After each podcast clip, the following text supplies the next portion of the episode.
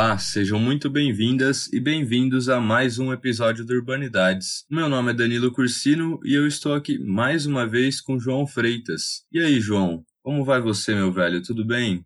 Tudo bem, Danilo. Uma alegria muito grande estarmos tocando esse barco, conseguindo produzir mais um episódio do Urbanidades. Então, só temos que comemorar. Sem dúvida, João. Eu queria só fazer um comentário aqui, né, sobre a repercussão do, do podcast porque a gente ficou sabendo, né, que inclusive o nosso podcast virou bibliografia de curso. É muito gratificante saber que o nosso trabalho árduo do dia a dia tem sido reconhecido e tem atingido cada vez mais um público mais amplo, né? Como a gente aborda diversas áreas aqui, acho que a gente consegue oferecer um material para pesquisadores também e para pessoas que estão aí começando, querendo entender como é que funciona o processo de pesquisa. Então a gente consegue atender as necessidades desse de um público amplo, né, de diversas áreas. Só queria enfatizar isso e aproveito, João, para pedir para você só dar um, aí um, uma breve descrição da entrevista de hoje, que são com dois pesquisadores, né, o Léo Nami e o Marcos Brito.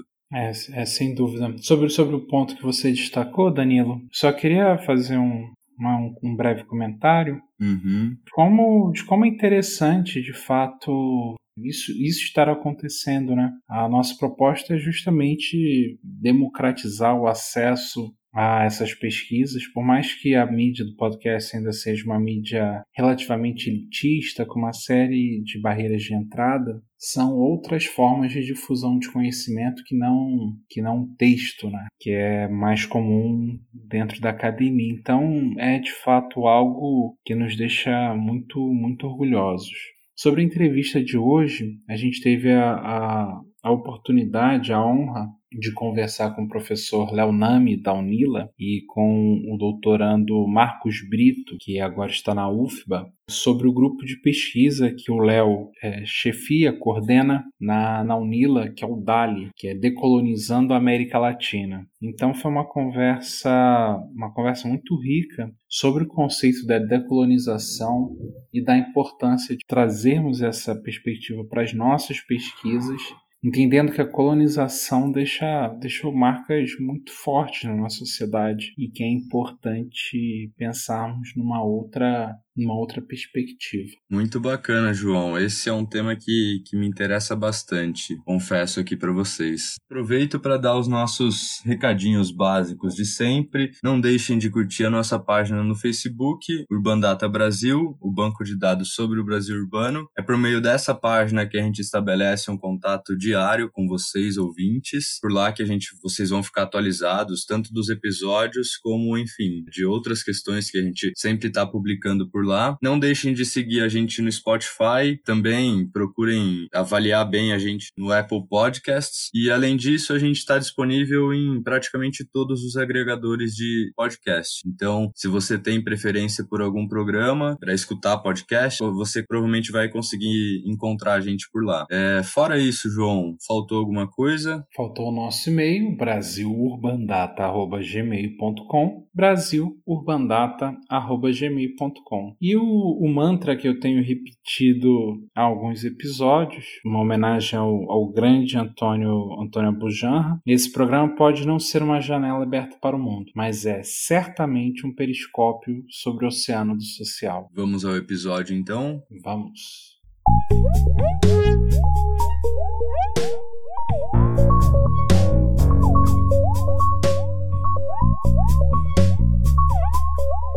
Mais uma entrevista do Urbanidades. Eu, João Freitas, o seu anfitrião, estou aqui novamente com a Luma Mundim Costa. Tudo bem, Luma? Olá, pessoal, como estão? Marcelo Vinturini. Olá, oi, João. Olá a todos. Olá, quem nos ouve. E hoje nós recebemos o professor Léo Nami e o professor Marcos Brito. O Léo é da Unila e o Marcos da UFBA. Estamos hoje aqui para conversar sobre o grupo de pesquisa DALI. Tudo bem, Léo? Tudo bem, Marcos? Tudo bem, tudo bem. Obrigado pelo convite. Nós estamos bem satisfeitos em tê-los aqui, é, ampliando o nosso alcance. Não, não, até então não havíamos conversado com ninguém da, da Unila. E essa é uma, uma proposta né, do, do Urbanidades de buscar esse debate interinstitucional, não somente intertemático, interdisciplinar. Eu gostaria de começar pedindo que vocês se apresentassem brevemente, é possível? Eu sou Marcos Brito, é, eu entrei pro, eu sou arquiteto urbanista, né? Fiz o meu mestrado em arquitetura e urbanismo e agora estou cursando o doutorado também em arquitetura e urbanismo com, com ênfase na linha de urbanismo na UFBA. É, eu entrei no DALI num período em que eu estava como professor substituto na Unila e permaneço até agora é, nessa construção. É, eu sou Leoname, eu sou professor do curso de arquitetura da Universidade Federal da Integração Latino-Americana, em Foz do Iguaçu. Minha formação é interdisciplinar, conheci a Bianca Freire Medeiros na especialização em Sociologia Urbana, em que ela foi minha orientadora. Sou formado em Arquitetura e Urbanismo, fiz essa especialização, depois mestrado e doutorado em Geografia. Né? Especialização na UERJ e a graduação, e doutorado na UFRJ. Tem muitos anos de aula, de aula de Geografia na PUC-Rio, mas volto na Unila ao curso de arquitetura, que é o curso da minha formação original, numa proposta de curso que tenta ser um pouco mais latino-americanista, cumprindo a missão da universidade, etc. Tal. É, e o DALI é um grupo de pesquisa que, cuja sigla quer dizer decolonizar a América Latina em seus espaços. Formalmente está instalado nos diretórios de grupos do CNPq desde 2016, mas é em 2017, final de 2017, com a chegada do professor Liebert Rodrigues e do professor Marcos Brito à Unila como substitutos, que o grupo dá um, um gás maior, propondo cursos, propondo seminários, fazendo debates em torno dos textos do giro decolonial latino-americano. E gostaria de citar também, é, em nome da, da equidade do grupo, que nós temos mais dois pesquisadores muito ativos, que constroem as coisas junto conosco. A professora Teresa Speyer, também da UNILA, ligado ao curso de Relações Internacionais, e o professor Gabriel Cunha, também da UNILA e do curso de Arquitetura para a gente começar a integrar nossos ouvintes na conversa. Acho que primeiro, antes da gente entrar mais na pesquisa específica do grupo, acho que seria legal você explicar para os nossos ouvintes o que, que significa decolonial, o que, que significa decolonização. Bem, o giro decolonial é um conjunto de escritos e abordagens, escritos majoritariamente por autores latino-americanos, que desde meados da década de 90, mas com mais ênfase no século XXI, reclamam sobre a existência de uma colonialidade do poder que atravessa instâncias objetivas, subjetivas e intersubjetivas do mundo social. A colonialidade do poder, basicamente, é uma abordagem que é inspirada, é um conceito que é inspirado na teoria do sistema mundo, do Emmanuel Wallenstein, que é aquela teoria que fala sobre quanto há uma construção de centro e periferia constantes, baseada na acumulação de circuitos econômicos, acumulação de circuitos de, de mercadoria, de capital, simbólico, imagens, né? percebe que, na verdade, não é a classe social que é o elemento regulador maior da sociedade e que a modernidade também não começa no iluminismo e no renascimento como conhecemos. A modernidade teria começado, na verdade, na, verdade, na invasão do, do atual subcontinente latino-americano por portugueses e espanhóis, é, e a modernidade estaria aí porque é, é, a invasão da América, a inserção da América nos circuitos econômicos a partir de, de local de uh, abundância de mão de obra grátis, né, seja pelos indígenas, seja pela pela, pelos africanos, os escravos de África que passam a trabalhar na América, é a América que possibilita uma junção de circuitos econômicos, uma junção de histórias e uma junção de geografias que vão fazer a gente entender, por exemplo, que não existe renascimento sem colonialismo, coisa é, não vive sem outra. E diferente do que o marxismo ortodoxo prega, o decolonial vai dizer que não é classe o elemento central regulador dos processos geohistóricos, e sim a raça. É a partir da invasão que passa a existir a categoria escravo negro, e é a partir da invasão que passa a existir a categoria indígena. E essas categorias, branco, indígena e, e negro, estariam regulando o mundo social até hoje nos tais aspectos objetivos, subjetivos e intersubjetivos. Muito legal. É, e como se dá essas ideias no contexto de pesquisa prático de vocês. O que, que vocês estão pesquisando atualmente? Tá, eu vou falar das linhas de pesquisa, vou pedir para o Marcos especificamente falar da pesquisa dele, que é uma pesquisa bem, digamos, urbana, tá? E falar um pouco do que eu venho buscando demonstrar, tá? O DALI está organizado em três linhas de pesquisa. Ah, vou fazer um parênteses aqui, acabei que eu não expliquei para você o que, seria o decolonizar, né? Que você perguntou em decolonização.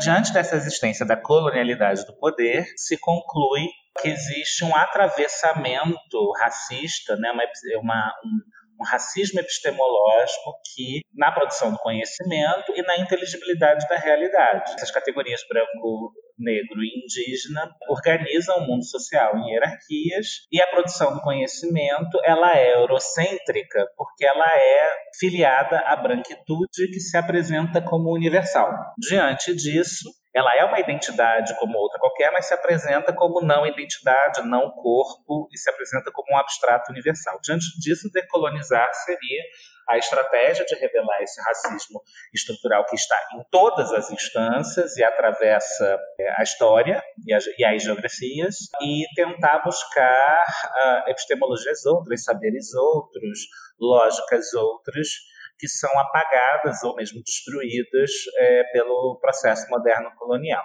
Aí, diante disso, as três linhas de pesquisa que o grupo, que o grupo DALI tem se chamam decolonizar imagens, cartografias e narrativas da América Latina, decolonizar os ensinos dos espaços e espaços de ensino da América Latina e decolonizar paisagens, territórios e corpos da América Latina. Na primeira, a gente vai investigar então esse circuito de imagens, textos, discursos, né, que vão falar sobre a América Latina e comparar a América Latina com os outros lugares, ou os próprios lugares internos da América Latina, né, e que vão criar uh, essa suposta singularidade e diferença da América Latina que geralmente a subalterniza. Então, desde a invenção dos trópicos, passando por uma ideia de é, latinidade quente, sensual, é, até a, a, uma favela que se resume à topografia do Rio de Janeiro, ou uma feição mais andina, passando pela invenção do negro, do indígena, do nordestino, uh, do baiano preguiçoso, uh, do malandro latino-americano, né? há uma série de imagens e narrativas que circulam globalmente é, e assimetricamente é, sobre esse subcontinente. Na segunda linha, sobre os ensinos do espaço e os espaços de ensino, a gente está é, claramente falando sobre essa epistemologia colonial, né, não a decolonial, que fala, né, dentro de cursos como geografia, arquitetura, sociologia urbana, né, terão o eurocentrismo como uma base primordial e estarão sempre descrevendo o espaço latino-americano em comparação com o espaço tido como universal, geralmente o europeu ou, o estadunidense, a cidade latino-americana como algo diferente a ser comparado com a metrópole europeia, o fato de cursos de arquitetura e cursos de geografia terem como referência sempre escritos sobre a grande metrópole moderna, que não explicam a maior parte das cidades da América Latina, por exemplo, moro em Foz do Iguaçu, e Foz do Iguaçu é uma cidade que não se explica pela metrópole industrial. E mesmo assim a gente tem isso como uma espécie de mito de origem de todas as cidades. E até mesmo certos colonialismos internos, como é o caso de a gente ter uma bibliografia sobre Rio e São Paulo no Brasil, que domina toda a bibliografia sobre cidade brasileira. É numa espécie de colonização interna mesmo do conhecimento, em que eu preciso sempre falar de São são Paulo para falar dos outros lugares. E pesquisadores urbanos de lugares como São Paulo e Rio é, sempre terão né, é, mais projeção do que de outros lugares.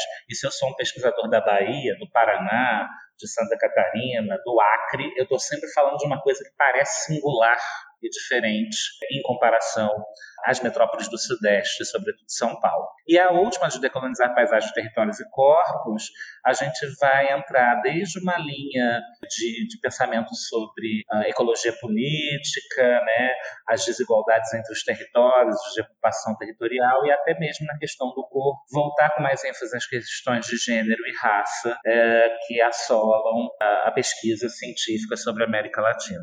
para eu não monopolizar a fala, o Marcos pode falar um pouco da pesquisa dele, que tem a ver mais com a segunda linha de, de pesquisa. A minha pesquisa de doutorado, é, ela está baseada nessa segunda linha que o Léo comentou, né, decolonizar ensinos do espaço e espaços de ensino da América Latina. É por uma afinidade de tema, eu trato de forma, de forma urbana e morfologia, né, os, os processos e autores que transformam a forma da cidade. E o que eu estou pesquisando e desenvolvendo como pressuposto é que essa, essa forma passa por um, um ler e compreender forma da cidade, passa por um dispositivo de poder que é eurocêntrico. Quem fala sobre como deve ser lida a, a, forma e a cidade são autores europeus, né? são autores brancos que estão falando sobre as cidades onde eles têm afinidade por, por estarem lá, né? por partirem desse pressuposto. É, só que eles falam uma narrativa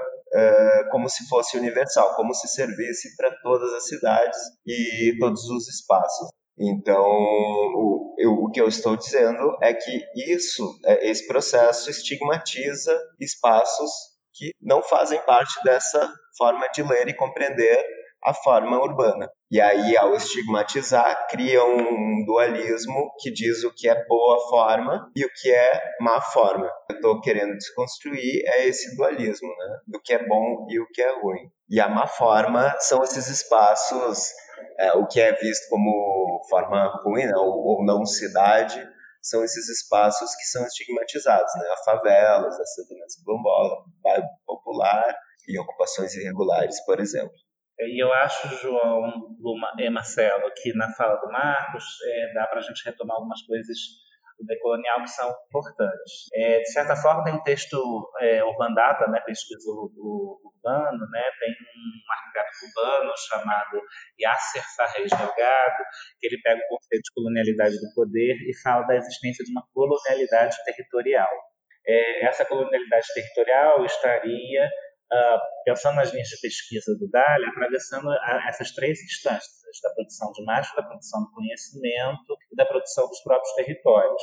Né? Existe uma ideia de metrópole moderna que atravessa todas as concepções de cidade, que fazem com que todas as cidades fiquem perseguindo o mesmo ideal de desenvolvimento. Então, com esse conceito de colonialidade territorial, a gente começa a entender por que, que quando uma cidade começa a fazer mega eventos, todas as outras passam a querer fazer mega eventos também. O modelo de Barcelona e Berlim, por exemplo, um modelo europeu, mas que passa a ser universalizado, é, passa a ser perseguido por metrópoles de todo o mundo. Medellín, num processo muito singular, resolve instalar um teleférico e mesmo dentro de uma de um contexto de metrópoles do, do sul global, esse teleférico instalado em favelas passa a ser perseguido por uma série de outras cidades do sul global para produção e reprodução de novas paisagens da favela latino-americana.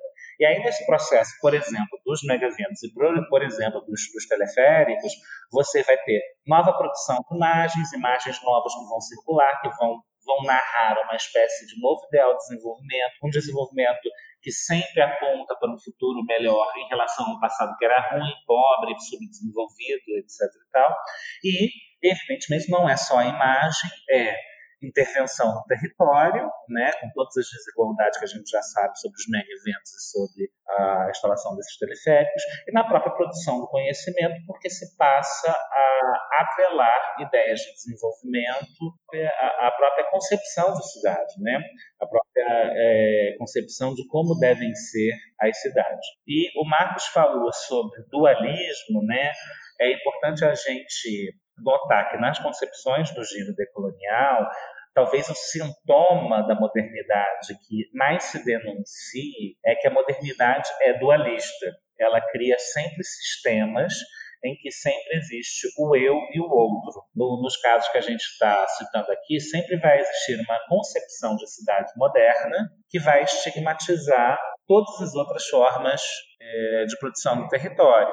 Então, favela não é cidade, quilombo não é cidade, é, aldeia indígena é uma outra coisa estranha, e a modernidade tende a, diante desse dualismo, que poderia ser só uma percepção de diferença, tende ou a querer exterminar é esse diferente, que aí a gente vai do, genocídio indígena à, à, tentativa de supressão de aldeias indígenas, por exemplo, a, da morte massiva de escravos na diáspora africana em torno da escravidão, até genocídio contemporâneo do povo negro, até a ideia de que a gente tem que tirar as favelas das cidades, enfim. E esse dualismo também que poderia ser só uma percepção de diferenças, se, se, uh, se não está na, na chave do extermínio, ele passa a estar numa chave do evolucionismo. A favela tem que ser cidade, o índio tem que virar civilizado branco é, e assim por diante. Só que diante de eu dizer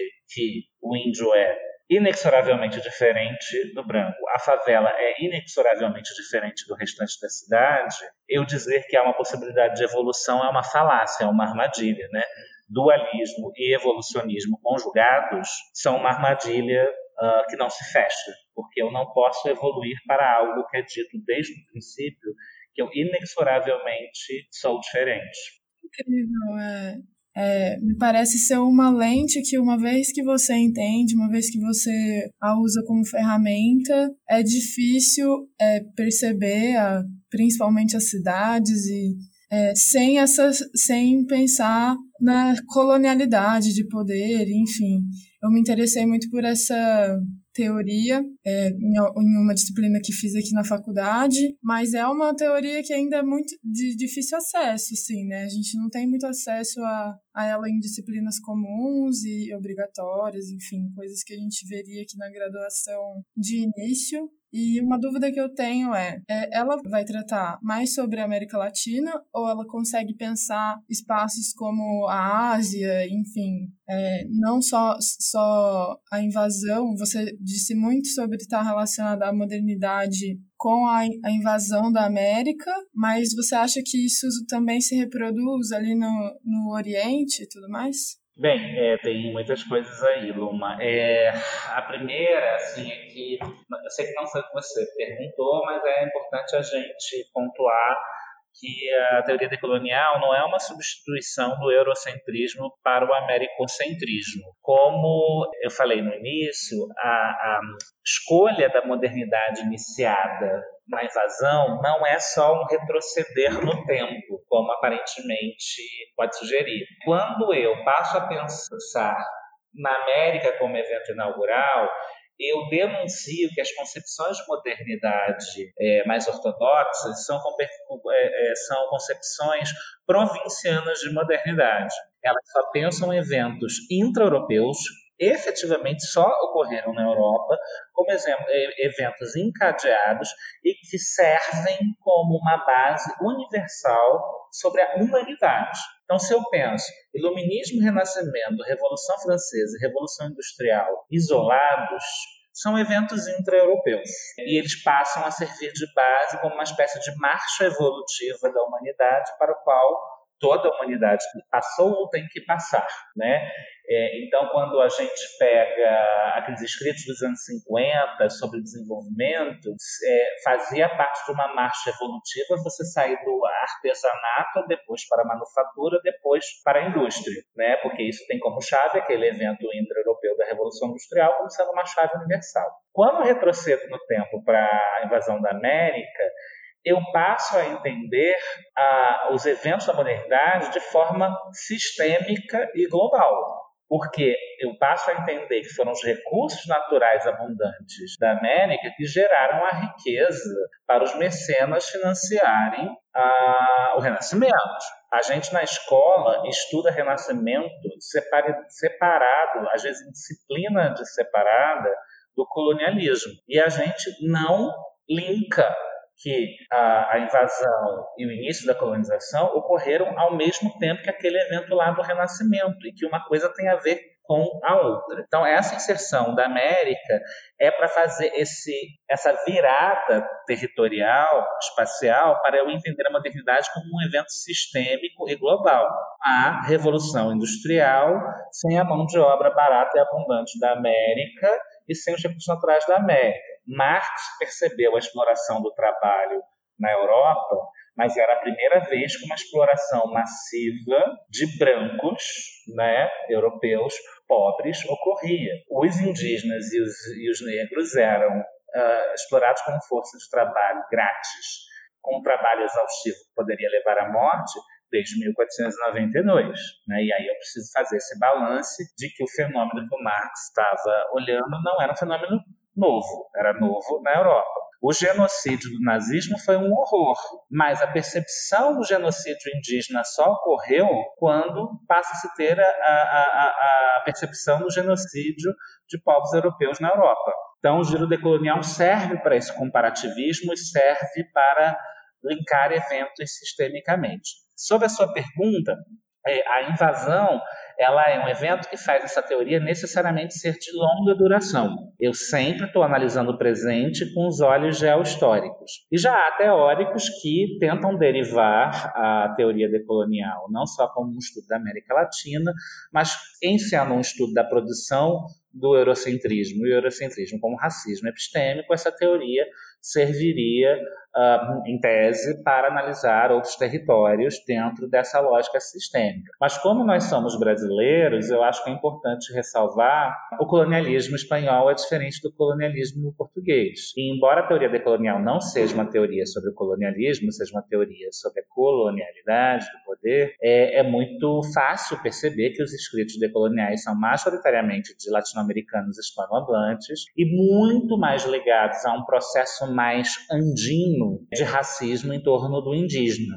Então, é tarefa nossa, como brasileiros, tentar preencher um certo luso-afrotropicalismo português, que é nosso, é próprio da nossa história, não que a gente não tenha questões indígenas, temos até hoje, inclusive, mas talvez só o Arthur Escobar, que é um teórico colombiano, e a Colômbia tem uma história mais contundente com a escravidão de africanos, somente ele fala o tempo inteiro a necessidade de uma discussão maior sobre os negros né, na teoria decolonial. E nós, brasileiros, temos essa tarefa de preencher essa lacuna. Então, eu acho que quando a gente desloca espacialmente, seja para a Ásia, seja para o Brasil, dentro da América Latina, há tarefas a serem feitas.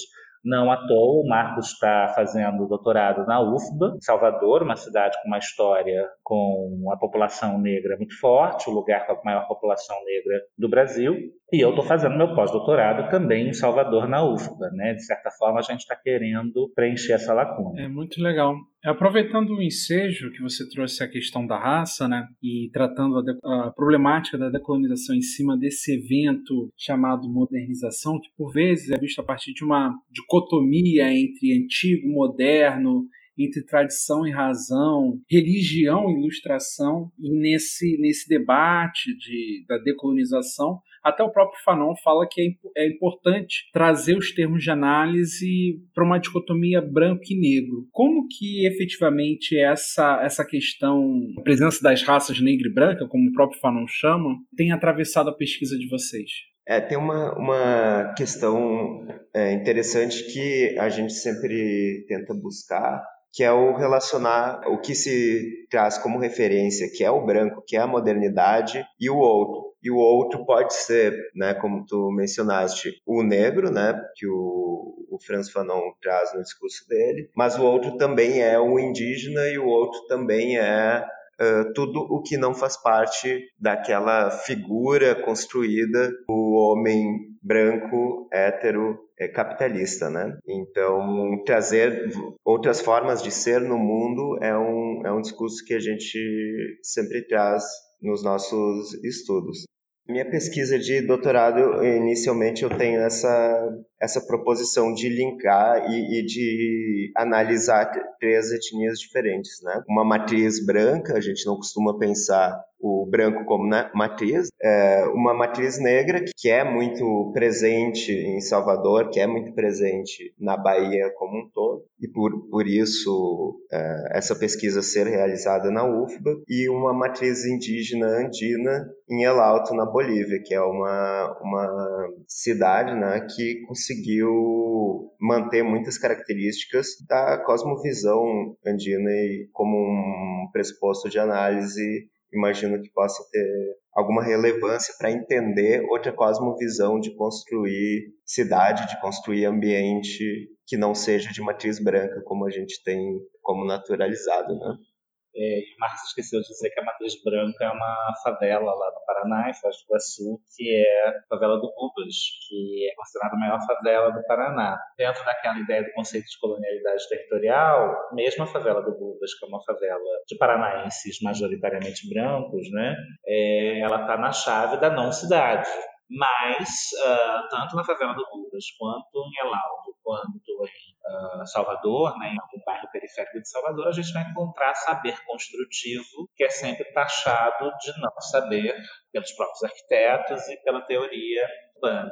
E eu acho que complementando o Marcos e tentando responder também a sua pergunta, João, o próprio Fanon ao falar do, do antigo moderno, né, ele está ele tá narrando um desses dualismos e a gente tem muita dificuldade, como atravessado pela modernidade, em sair do dualismo. Né, e aí ele produz né, o branco e o negro. Não que esse dualismo não exista, né, mas é importante a gente perceber o quanto a, a chave decolonial ajuda a perceber esse sintoma, né, o quanto o pensamento moderno do sujeito que não é cientista passando pelo cientista é atravessado é, por dualismos. É isso ou aquilo. E, e, e, o isso é inexoravelmente diferente do aquilo. E a gente tende a hierarquizar.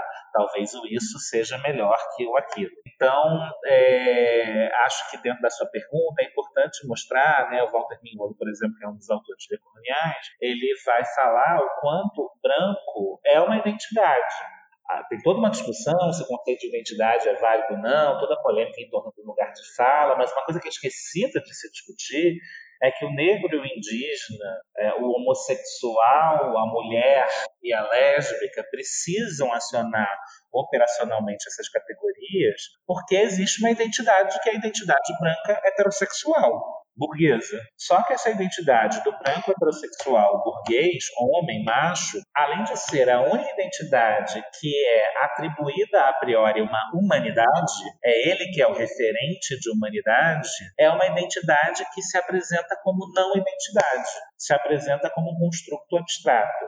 E foi essa identidade do homem branco heterossexual que construiu todas as outras, ao produzir os seus dualismos, ao conceber as suas diferenças em torno de si. Eu crio negro, escravo, eu crio indígena, servo, eu crio operário branco europeu, mas que é pobre, né? Eu crio a mulher, a contraparte, a contraparte do, desse homem, né? A mulher branca, a contraparte de, desse homem branco, atribuo coisas diferentes ao homem negro, atribuo coisas diferentes à, à mulher negra, invento o homossexual e passo a ter o meu parâmetro de humanidade, o único de humanidade possível, como régua de todas as identidades que eu criei. Aí vem uma mulher feminista negra do século XXI exigir algo em torno da identidade da mulher negra, esse homem branco heterossexual, muitas vezes de esquerda, vai de identidade não pode, que isso é falácia, que isso é desviar a atenção, que isso é pauta identitária que desvia da, do problema maior que é a luta de classes. Vai dizer que identidade não existe, que o mundo é superfluido e que a gente, mesmo ele, é um marxista ortodoxo, já aprendeu com a pós-modernidade que as identidades não são fixas. Só que foi ele que inventou historicamente essas identidades e as pessoas que foram classificadas já historicamente como inferiores a eles precisam operacionalizar no presente essas questões. Sem identidade não tem cota. Então, embora eu possa discordar da estabilidade das identidades, eu tenho que ser veementemente a favor ao uso político delas. Inclusive, faltando as esquerdas que insistem que a única categoria possível, e veja como isso é moderno, como isso é o exercício do extermínio do pensamento do outro, extermínio da possibilidade da existência do outro, até mesmo as esquerdas ortodoxas vão dizer que discutir gênero e raça não pode, que a única categoria a ser discutida é a categoria de classe. Isso é modernidade, colonialidade em estado puro. É o extermínio do debate do outro e o extermínio do outro, por consequência aproveitando também essa deixa, contem um pouco sobre, sobre o desenvolvimento das pesquisas atualmente. E a partir dessa perspectiva, quais, tem, quais, quais têm sido os resultados do, dos investimentos intelectuais do grupo? Vou falar primeiro e vou pedir o Marcos falar, porque as percepções são diferentes. Ele tem uma experiência na Bahia que eu ainda não tenho, que eu acabei de chegar na Bahia. Mas o grupo é muito recente, né, João? Ele começa a trabalhar de fato em 2018. Uh, ah, mas diferente do que a Luma falou, a gente está tendo, por conta da ação do grupo, uma percepção que o decolonial está entrando na moda. Parece que é o resultado de um esforço que a gente a gente e uma série de outras pessoas fizeram, mas ao mesmo tempo a gente se depara com um decolonial sabão em pó, né?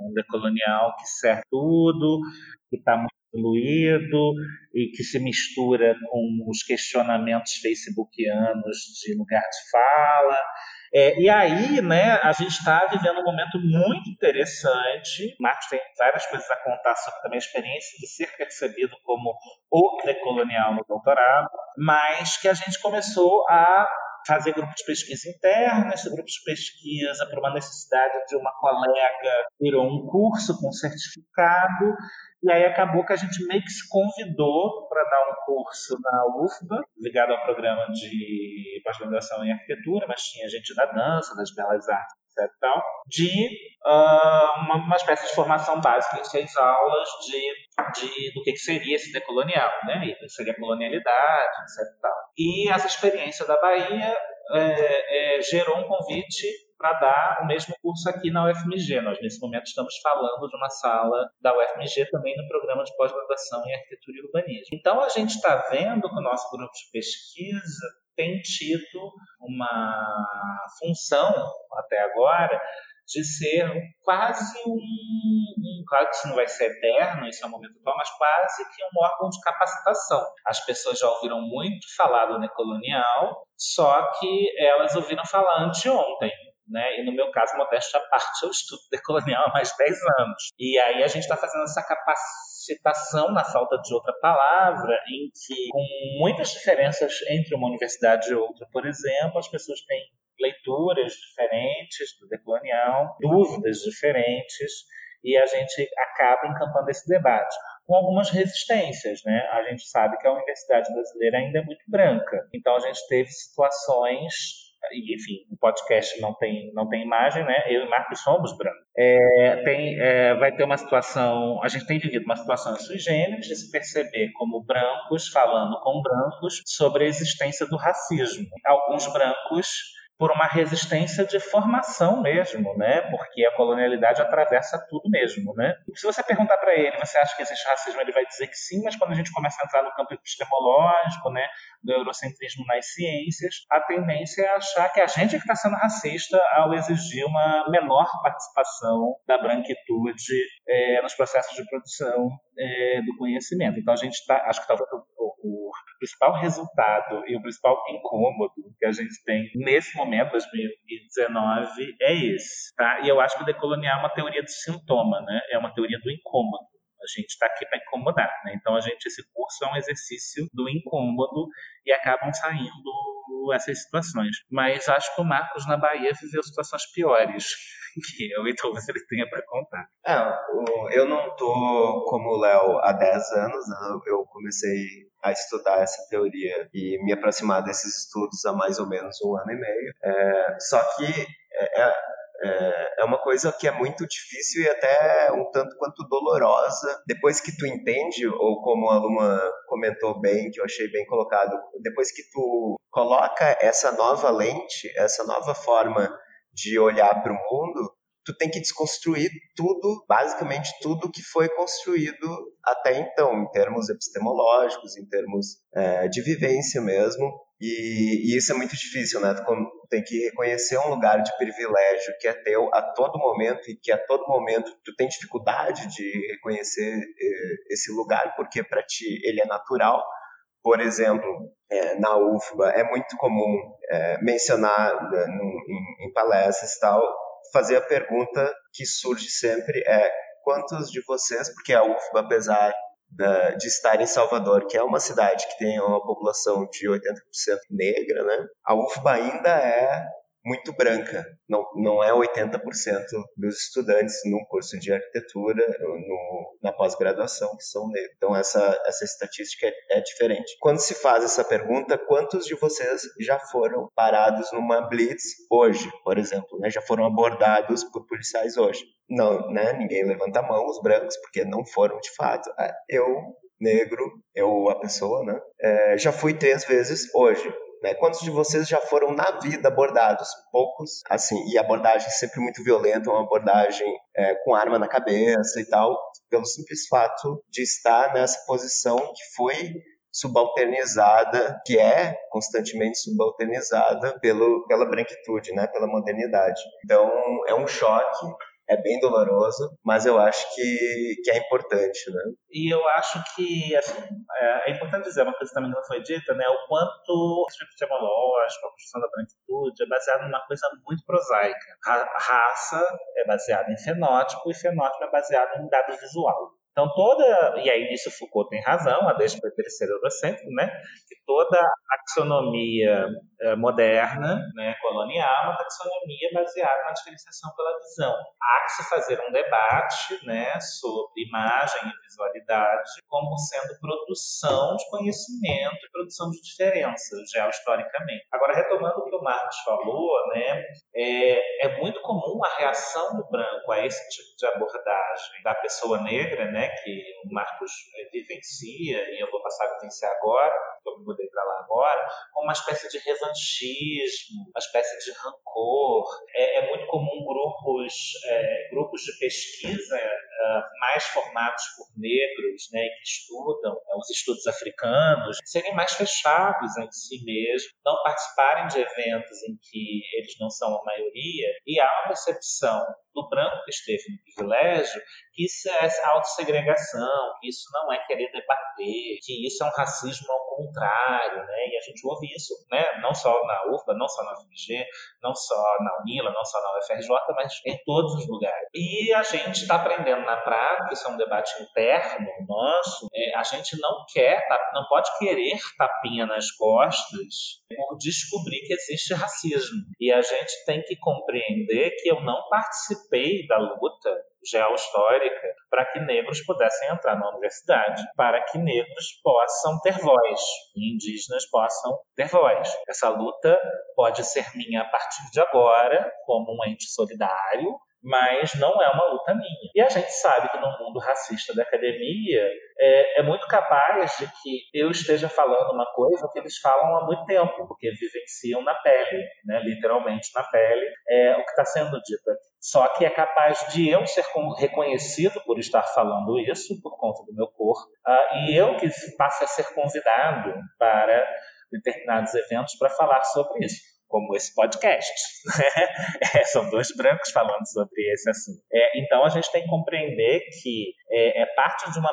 Né, eu consigo imaginar, né, eu acho que isso é parte de uma compreensão que todos nós temos que ter, que é uma proteção de um capital simbólico que esses grupos organizados estão fazendo, e uma proteção de uma história que a branquitude também sempre fez, né? Só que a branquitude sempre protegeu o capital simbólico para si, segregando e oprimindo os outros. Então a gente tem que tomar muito cuidado com esse discurso do racismo às avessas, o discurso de que eles não querem dialogar conosco, é, e se eles não querem dialogar, eles é que estão errados, porque há questões muito delicadas e muito subjetivas que têm a ver com o fato de nós, sem termos estado no lugar de privilégio, e eles ainda não estarem estarem né, nem próximos desse privilégio, mas estarem pelo menos num momento histórico em que é possível ter alguma voz e algum capital uh, simbólico e, e social. Acho que foi tudo muito esclarecedor, foi muito bom. Você estava comentando antes, mesmo né, dentro da esquerda, das teorias, enfim, né, porque o evolucionismo per, é, foi preponderante na esquerda por muito tempo. Você está começando a tentar superar isso, né? Mas, assim, basta ver, sei lá, a declaração de 58 do PCdoB, dizendo que o Brasil era feudal e que a gente tinha que ter ainda uma revolução burguesa para passar por, por uma, uma situação de industrialismo para depois pensar em uma revolução socialista, né? Então, assim, isso acho que é o modelo mais escrachado de você tentar pegar alguma coisa que é muito peculiar né? Porque a gente fala Europa, mas a gente não lembra que também é só um pedaço da Europa, né? Sei lá, a Romênia eu acredito que não passou por uma situação parecida. então, assim, eu acho que é o exemplo mais escrachado de você pegar um... uma coisa que aconteceu num pedacinho ali minúsculo ali da, da Europa e querer aplicar para o mundo inteiro, né? Então, esse é um pensamento muito, muito comum por muito tempo, né? Que muitas vezes, mesmo na nossa forma de pensar a história, de. Né, assim, tem as formas mais clássicas, né? Do tipo a história que a gente aprende na escola, que é por uma linha cronológica a partir do modelo europeu. A Europa e o que estava acontecendo no, no resto do mundo a partir daquele, daquilo que aconteceu na Europa, né? Sempre acho engraçado, sempre acontece muitas disciplinas, né? Sei lá, que nem na literatura. É sempre o movimento estético que aconteceu na Europa e como ele foi reproduzido, reproduzido aqui, nos né? outros lugares. Às vezes você tem que fazer um baita esforço para conseguir encaixar uma obra dentro de um padrão estético, mas, cara, você não vai revisar a teoria, porque a teoria tá certa, é a prática que tá errada, né? Enfim, muitas vezes acontece, mas muitos movimentos são muito sutis, né? Como vocês estavam comentando, muitas formas. Mesma forma de a gente organizar a nossa cronologia na cabeça, ou, sei lá, da gente pensar os eventos que acontecem no, no terceiro mundo, acho que a gente sempre acaba pensando isso em função do, do, do que acontece na, no centro do, uma coisa que seria mais central, né, dessa, dessa economia, que também é uma construção, né, não tem nada concreto que, enfim, garanta isso, né, então é, é, muito interessante pensar tudo isso, acho, acho muito interessante, como vocês disseram, uma, uma teoria que incomoda, né, agora eu vou ficar pensando nisso por muito tempo, espero que quem ouviu também pense, pelo menos um pouco. Para botar mais sal na ferida colonial, deixa eu fazer dois comentários sobre duas coisas que apareceram na sua fala. A primeira, mais, mais fácil, é o primeiro, segundo e terceiro mundo, né? Ainda que sejam nomeações toponímias datadas, né, que a gente acha que não servem mais, elas são muito didáticas de como funciona a modernidade e colonialidade. Uhum. Primeiro mundo é a Europa e os Estados Unidos. O mundo, naquele momento, é a contraparte desse mundo branco capitalista, mas ainda rival, ainda de alguma forma inferior, porque é segundo, mas complementar o comunismo. A Europa capitalista, em contraposição a, ao comunismo, também pode haver na Europa. E o terceiro mundo é todo o resto que não merece sequer é, classificação. O terceiro mundo é o mesmo, né? O segundo mundo é a periferia dentro do centro. O terceiro mundo é a periferia de fato, né? Bastante hierarquizado. Depois criaram um quarto mundo, que seriam os indígenas, né? As, os, os povos diaspóricos, etc. Então, isso é muito didático. A mesma coisa, Oriente é Oriente Próximo, Médio e Distante. Isso são unidades de medida relacionadas à Europa. É, é, é Oriente Médio porque é mais ou menos perto e mais ou menos longe. E você falou do, do, do, do, da carta do PCB, ou do PCB, é importante, né? É, eu não estou jogando Marx na lata do lixo, eu sou um professor que usa o capítulo 1 do Capital para dar aula de estudos urbanos, para falar sobre a produção de mercadoria, mas é importante ver o quanto o marxismo também é profundamente eurocêntrico e profundamente moderno colonial. A revolução é a última etapa.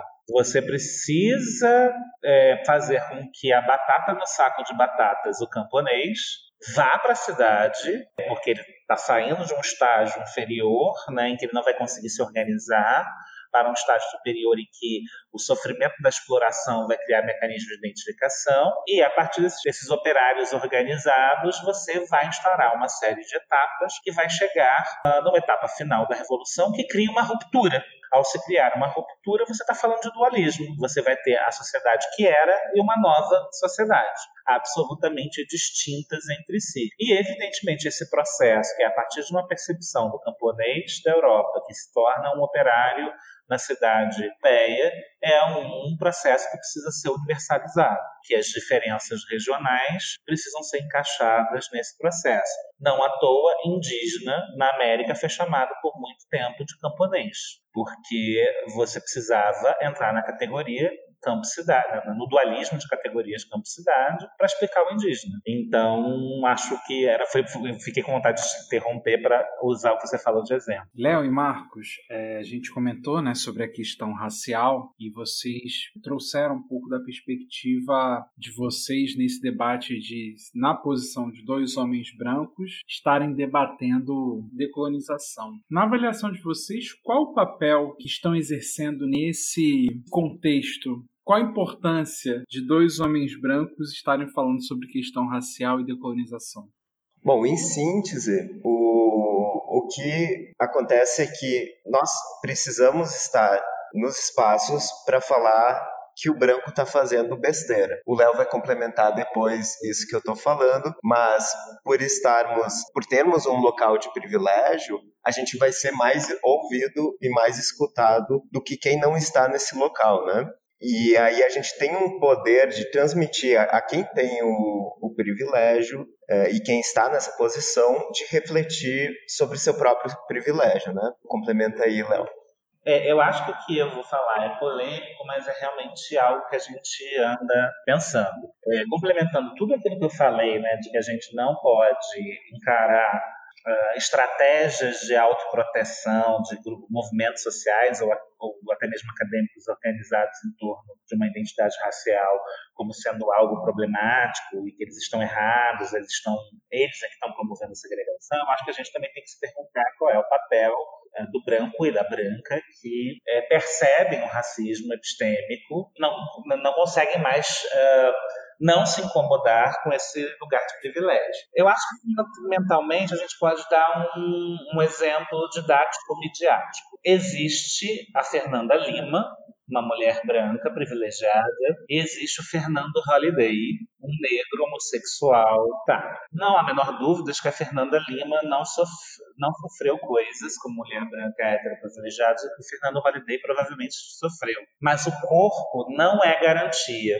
de um lugar epistemológico. É, a Fernanda Lima teve um programa de TV por muitos anos em que ela transformou em plataforma a falar de questões incômodas como machismo, violência doméstica, homofobia, masculinidade frágil, etc, etc, etc. O programa que era uma bobagem sobre sexo há 10 anos atrás se transformou em uma plataforma política. E o Fernando Holliday, a despeito de ser negro e homossexual, defende tudo que é contrário a uma emancipação de negros e homossexuais. Isso não é, está sendo utilizado aqui para dizer, ah, tá vendo, né? Eles também erram. Não é isso. Isso é para a gente falar da possibilidade é, de se emancipar na medida do possível do seu próprio corpo. O meu corpo eu não consigo arrancar, mas eu não preciso me acostumar com os privilégios que me concebem desde a minha infância por ter este corpo. Dito isso, eu acho que assim como a Fernanda Lima, que provavelmente estava falando mais para uma audiência branca do que para uma audiência não branca, a função de nós brancos talvez seja a, a, de penetrar mais facilmente nos espaços de privilégio e falar sobre esses assuntos, tendo a humildade de saber que uh, em outros espaços de não privilégio esse assunto está sendo vivido e debatido há séculos, literalmente. Só que essa experiência dos negros, dos indígenas, dos homossexuais, dos marginalizados ganhou uma possibilidade de voz que consegue nos sensibilizar, sensibilizar os autores decoloniais que são majoritariamente brancos e sensibilizar alguns de nós que temos a possibilidade de tentar sensibilizar o na medida em que a gente, infelizmente, vai ter acesso a situações e espaços por conta do nosso corpo. É sensacional, né? Isso passa pela, pela percepção de que é preciso debater isso, isso o debate contra o machismo não pode ser só um debate entre as mulheres, o debate contra o racismo não pode ser um debate só entre os negros. Porque se você olhar bem, o, o problema do racismo é o problema dos brancos. O problema do machismo é o problema dos homens. Então, é, preciso ser implodido por dentro, né? É preciso ser, ser, ser, ser trazido para esse ponto de debate também. Mas eu acho que você falar sobre o machismo é importante porque, como a discussão do machismo está um pouco mais avançada, digamos assim, é importante, é, resgatando aquilo que me incomoda, né, dos brancos falando o que, que os negros têm que fazer diante da discussão do racismo, como eles devem se comportar na academia, se eles não vão no debate, que brancos na mesa acusam eles de estar errados, né, estarem errados. É, eu acho que a maior parte de nós que tem um pouquinho de sensibilidade, né, tem gente que não tem, não vai achar que precisa explicar para uma mulher o que é o machismo e como a mulher deve, deve agir para combater o machismo e promover o feminismo, né? É, é, a, a, gente já tem um pouco de, de, de tutano e simancol, né, é, para entender que isso seria absolutamente equivocado e errado. Mas a gente ainda está numa academia que insiste dentro de seu privilégio da branquitude, dizer como os movimentos sociais indígenas e negros devem se comportar. Insistem dentro de sua heteronormatividade de regular como os movimentos eh, LGBTQ têm que se comportar. A performance é um pouco vexatório para a academia, sei lá, né, coisas desse tipo. Uhum. E acho que o debate do feminismo, por mais que a gente saiba que vai ter algum, algum macho equivocado que vai tentar explicar para a mulher o que, que é o feminismo, o que, que deve ser ou não deve ser, quais são os exageros do feminismo, num sentido mais amplo, né, de sensatez acadêmica, a gente já sabe né, que não pode fazer isso. Mas no racismo epistemológico, muita gente ainda não sabe, porque tem muita gente que sequer compreende que existe o racismo epistemológico. Né? Léo e Marcos, é, eu acho que o que a teoria que vocês estão apresentando aqui para a gente faz, de alguma forma, a gente pensar em unir essas, é, essas opressões, essas formas de classificação né, que surgiram através da colonização. E isso da, é, grande, é, em grande parte esclarece essa, esse tipo de coisa, né? O feminismo está entre aspas, mais avançado que a discussão sobre o antirracismo, mas dentro do feminismo a gente não consegue inserir a raça muitas vezes. Sim. Isso é um problema, né? Então, acho que pensar dessa forma com a decolonização nos obriga a pensar essas várias formas de, de opressão que a gente internaliza na modernidade e faz a gente rever, pensar junto como, como essas opressões estão ligadas, né? Eu acho que é, é, isso é o mais legal, assim, de pensar a decolonização.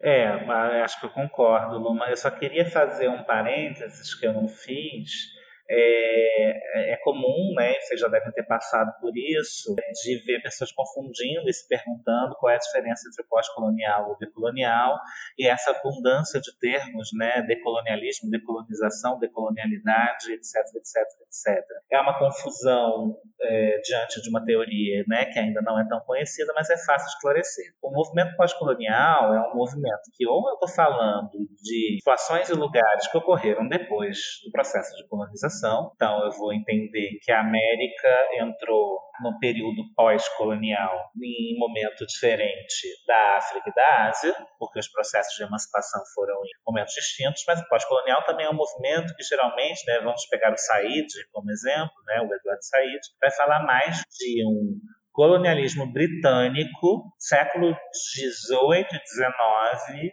Ásia é, e África. Ou seja, o pós-colonial não rompe com a ideia uh, de que a modernidade começa no iluminismo, né, com o iluminismo. A América está fora desse processo. O decolonial vai entender esses processos a partir da invasão, como eu já expliquei, e vai entender a colonialidade como sendo esse, essa matriz de poder que atravessa, que precisa ser é, destruída. Daí a decolonialidade, ou a colonização. Há uma, uma discussão em torno do, de, do des ou do de. Inicialmente, ah, alguns autores achavam que falar decolonial era um anglicismo do decolonial, né, em inglês. Também não foi dito aqui que ah, o decolonial ganhou projeção porque foi escrito também em inglês, né? Só que a Catherine Walsh, que é uma estadunidense radicada no Equador, ela faz uma discussão há alguns anos de que a descolonização é, se remeteria aos processos de mero rompimento com o sistema econômico do colonialismo, da colonização. E descolonização também foi o processo que o Simão Bolívar é, pregou para toda a América Latina, aquela história da, da América Una e diversa, né, em que você precisaria se descolonizar da metrópole europeia. Mas o Simão Bolívar não abria mão das instituições modernas. Ele também queria um Estado moderno, as instituições modernas, a burocracia moderna, é, a política representativa moderna. Então, era um processo de mera um, emancipação político-econômica da metrópole. Daí a Catherine Walsh defender que a gente tem que falar em decolonial, decolonização e decolonialidade e não usar o, o deixo tá? E eu acho que isso é uma dúvida que muitos dos ouvintes e das ouvintes devem ter. Além disso, Léo, o... não basta falar de pós-colonização porque usa também como, como uma, um rompimento, né? Acabou a colonização e agora está tudo bem. Não, é preciso reverter os efeitos da colonização, né? É preciso de, um, de uma atitude, de um processo reverso ao que foi a colonização. É, se a gente ficar agregado a um anglicismo, a Catherine Walsh também fala isso, uh, você está agregado uhum, ao uhum. the porque você quer delincar, né? Fazendo o, o neologismo, né? É, você precisa é, romper num, num, sentido mais efetivo com a matriz de poder, né? Olha, foi ótimo, foi muito legal. Eu acho que deu um, um programa formidável para pensar e muito sobre essas questões. É, Luma, Marcelo, vocês querem perguntar mais alguma coisa, adicionar mais alguma coisa? Acho que tá mais do que ótimo. Léo, Marcos, alguma, alguma consideração final? Alguma coisa que queiram deixar? Não, só queria agradecer pelo convite, mandar um beijo para Bianca Freire Medeiros, minha amiga e colega, e a gente espera que nesse processo que eu narrei, né, que a gente está num momento assim de profunda relação com pessoas que nos procuram para explicar o que é o decolonial, né? A gente já deu dois cursos um em Minas, um na Bahia e agora vai dar um no Paraná, que esse podcast tenha uma função ainda mais abrangente, né, por conta de ser um conteúdo midiático para essa função. Nossa, perfeito. Nós ah, agradecemos também a participação de vocês, a generosidade de conversar conosco e com nossa audiência e esperamos manter essa, essa interlocução, que sem dúvida é um momento importante para estarmos juntos e, e, e fazermos circular as nossas nossas pesquisas. Eu gostaria de agradecer também é, a oportunidade de, de estar mesmo sendo um pesquisador novo, né, jovem, ter a possibilidade de fazer parte desse programa. Ele acabou de me chamar de velho, não sei se vocês não.